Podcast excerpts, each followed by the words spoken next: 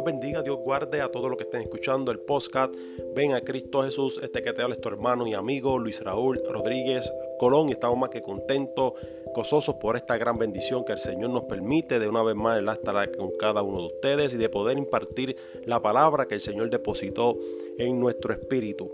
Les voy a pedirles de favor ¿verdad? que compartan esta bendición, compártelo con un amigo, con algún familiar, con algún compañero de trabajo. Puedes compartirlo a través de WhatsApp, a través de Messenger en diferentes plataformas. Gracias por escucharnos a través de Anchor.fm, a través de Apple Podcast, Google Podcast, Spotify, en fin, donde quiera que nos esté escuchando. Gracias por escuchar el podcast. Ven a Cristo Jesús. A través de este episodio vamos a estar tocando un tema eh, bastante interesante y un tema que nos compete a todos saber, ¿verdad?, de cuál es la paz que nosotros necesitamos. Y quiero titular, ¿verdad?, este episodio, La paz que necesitas. Ese es el título de este episodio, La paz que necesitas. Quisiera leer un versículo bíblico de la palabra que se encuentra en Juan capítulo 14, versículo 27. Y la palabra lee en nombre del Padre, del Hijo y del Espíritu Santo. Amén. La paz os dejo, mi paz os doy. Yo no os doy como el mundo la da. No se turbe vuestro corazón ni tenga miedo. Vuelvo a repetir. La paz os dejo, mi paz os doy. Yo no os la doy como el mundo la da. No se turbe vuestro corazón ni tenga miedo. Estamos titulando este episodio bajo el tema La paz que necesita. Y es que hay algo que nosotros tú tienes que saber y que nosotros tenemos que entender. Y es que hay dos tipos de significado de la palabra paz. El significado que el mundo le da la palabra paz y el significado que la Biblia y la palabra de Dios nos da del significado paz. En el diccionario español describe a la paz como un estado de calma y de tranquilidad sin molestias, disputas u otras circunstancias que causen molestia. ok, es el significado que el mundo le da. Nos describe como un momento en donde no hay problemas, un momento donde no tenemos dificultades. Y eso está súper bien. Pero, ¿qué pasaría cuando nuestros problemas persistan? Cuando las dificultades en nuestra vida estén presentes. Esa paz que el mundo describe es una que es momentánea, como dice el diccionario. En otras palabras, la paz que el diccionario nos está describiendo, y valga la redundancia, el diccionario español, describe en una que podemos conseguir por medio de nuestras propias fuerzas. O sea, cuando tenemos dinero sentimos paz. Cuando no hay problemas sentimos paz. Cuando estamos celebrando algún motivo que nos bendice.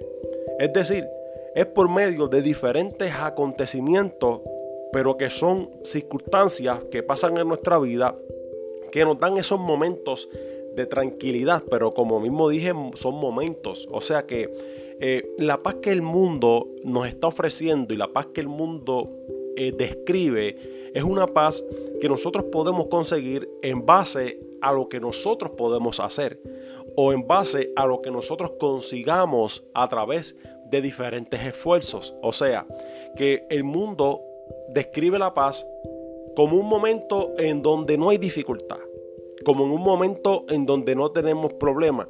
Y es ahí donde está la situación porque cada uno de nosotros tenemos diferentes problemas, cada uno de nosotros pasamos por diferentes circunstancias en nuestra vida.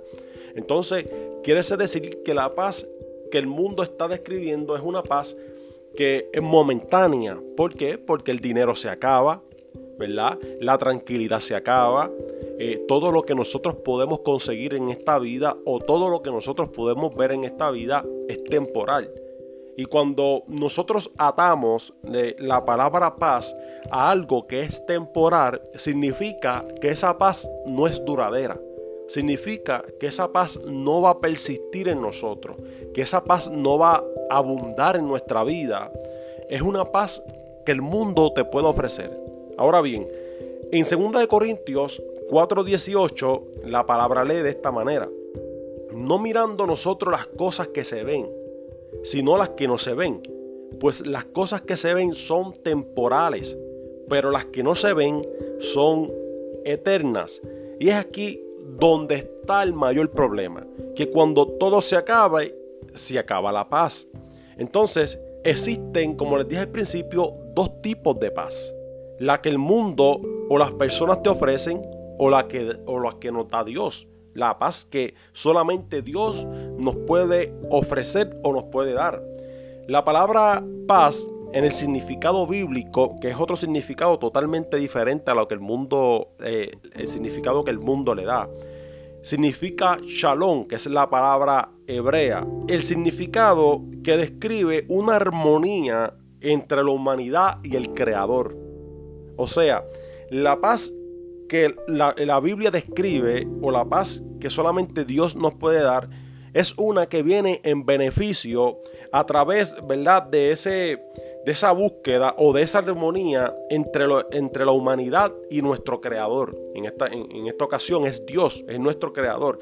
Entonces, eso causa que en nuestra vida nosotros estemos completos y se concrete lo que es la palabra shalom. La palabra shalom es paz, una paz que solamente Dios nos puede dar. La paz es esa paz que no significa ausencia de guerra no significa ausencia de conflicto, significa que en medio del conflicto o la guerra, la paz de Dios va a permanecer. Escucha bien, la paz que Dios nos ofrece a nosotros no es una paz que nosotros vamos a conseguir cuando estemos tranquilos. No es una paz que nosotros vamos a conseguir cuando no haya guerra, no. Es una paz que permanece aunque estemos tranquilos o estemos atravesando una situación difícil. Es una paz que permanece eh, sin importar las consecuencias o las situaciones que nosotros estemos pasando en la vida. Y me explico. Es una paz que no es la misma que el mundo describe. La paz que el mundo describe es una paz que es momentánea porque es una paz que el mismo diccionario español dice que es una paz que es ausencia de problemas, ausencia de, situaciones, ¿no? Pero la paz que Dios nos ofrece es una paz que va más allá. Es una paz que es más poderosa. ¿Por qué? Porque es una paz que a pesar de la situación en que estés pasando, esa paz va a permanecer. ¿Por qué? Porque el beneficio que la paz puede dar en nuestra vida es de quien venga la paz. Si la paz viene del mundo, es momentánea, porque cuando leímos aleluya en 2 de Corintios 4:18 dice que todas las cosas que se ven son temporales, más las que no se ven son eternas. Entonces, la paz que el mundo te ofrece es momentánea, es temporal, pero la paz que Dios nos puede dar es una paz eterna. Y, así mismo lo explicó el Señor Jesucristo a través del libro de Juan capítulo 14, 27. Dice que mi paz os dejo, la paz que Él da, mi paz os doy. Y entonces Él hace una comparativa o hace una distinción entre la paz del mundo y la paz de él. Él dice, no como el mundo la da. Entonces más adelante dice, no se turbe vuestro corazón ni tengan miedo. Oye, oye, no te turbes a pesar de las circunstancias que estén pasando. No te turbes a pesar de las dificultades, la guerra o los conflictos que estés pasando. porque Porque la paz de Dios va a permanecer en nuestra vida. Dios, aleluya, eh, es aquel que cuando habla nuestra vida, cumple. La palabra dice que no es hombre para que mienta, ni hijo de hombre para que se arrepienta. O sea, cuando Él deposita una palabra en nosotros, esa palabra permanece en nosotros siempre y cuando nosotros permanezcamos en Él. ¿Ve? La palabra también dice en el libro de Apocalipsis que Él siempre está a la puerta y llama. Él siempre está tocando esa puerta y si nosotros le abrimos la puerta, la palabra dice que Él entrará a nosotros y cenará con nosotros y nosotros con Él. Entonces, Dios siempre nos da esa oportunidad de nosotros eh, poder tomar unas decisiones, de nosotros poder tomar las decisiones que nosotros queramos tomar. Pero también el apóstol Pablo en un momento dado dijo, todo me es lícito, mas no todo me conviene. En otras palabras, el apóstol Pablo dijo, yo puedo hacer todo lo que yo quiera, pero no todo lo que yo haga me va a beneficiar a nuestra vida. Nosotros podemos hacer todo lo que nosotros queramos. Eh, nosotros vivimos bajo el libre albedrío, una, una, libre decisión. Pero no significa que todas las decisiones que nosotros tomamos en nuestra vida por nuestra propia capacidad o nuestras propias fuerzas van a beneficiarnos. Apóstol Pablo bien claro dijo, todo me es lícito, mas no todo me conviene. Entonces, cuando nosotros podemos ver eso y nosotros podemos comparar que es la paz, cuál es la paz que nosotros necesitamos, no es la paz del mundo. Porque yo les acabé de explicar que la paz del mundo es momentánea. Es una paz que se va cuando viene una situación, una situación difícil. Pero la paz que Dios nos puede ofrecer a nosotros es una paz que permanece para siempre. Aleluya. En Filipenses capítulo 4, versículo de 6 al 7, lee de esta manera. Por nada estéis afanosos sino sean conocidas vuestras peticiones delante de Dios, en toda oración y ruego, con acción de gracia. Y la paz de Dios, escuche bien, y la paz de Dios que sobrepasa todo el entendimiento guardará vuestros corazones y vuestros pensamientos en Cristo Jesús. Vuelvo a repetir, y la paz de Dios, mm, no es la paz del mundo, es la paz de Dios. Y dice más adelante que sobrepasa todo el entendimiento. En otras palabras, sobrepasa todo lo que nosotros podemos pensar o analizar. O sea, que en medio de la situación que tú puedas estar pasando, la paz de Dios permanece. Que en medio de la dificultad o de la guerra que estés pasando en tu trabajo, en tu familia, la paz de Dios permanece. ¿Ve? ¿Por qué? Porque sobrepasa todo el entendimiento. Entonces, cuando nosotros vemos el contexto de esta palabra de Filipenses capítulo 4, versículo 6 al 7, vemos que el apóstol Pablo no estaba en un lugar cómodo. El apóstol Pablo no estaba eh, por decirlo así, escribiendo esa carta en la playa. No estaba eh, en, un lugar cómodo. Cuando el apóstol Pablo describe estas palabras o habla estas palabras, estaba en la cárcel. Entonces, es ahí donde ese texto bíblico eh, tiene esa fuerza, esa fuerza que nos anima a nosotros a seguir continuando, pues por supuesto fue inspirada por el Espíritu Santo, que el Espíritu Santo es Dios. Entonces, el apóstol Pablo no está, no está en el mejor lugar, no está en la mejor eh, posición, no está en, en el mejor lugar, por decirlo así, económicamente hablando o socialmente hablando. El apóstol Pablo está en la cárcel. Y el apóstol Pablo en la cárcel escribió, aleluya, y la paz de Dios, que sobrepasa todo entendimiento, guardará vuestros corazones y vuestros pensamientos en Cristo Jesús.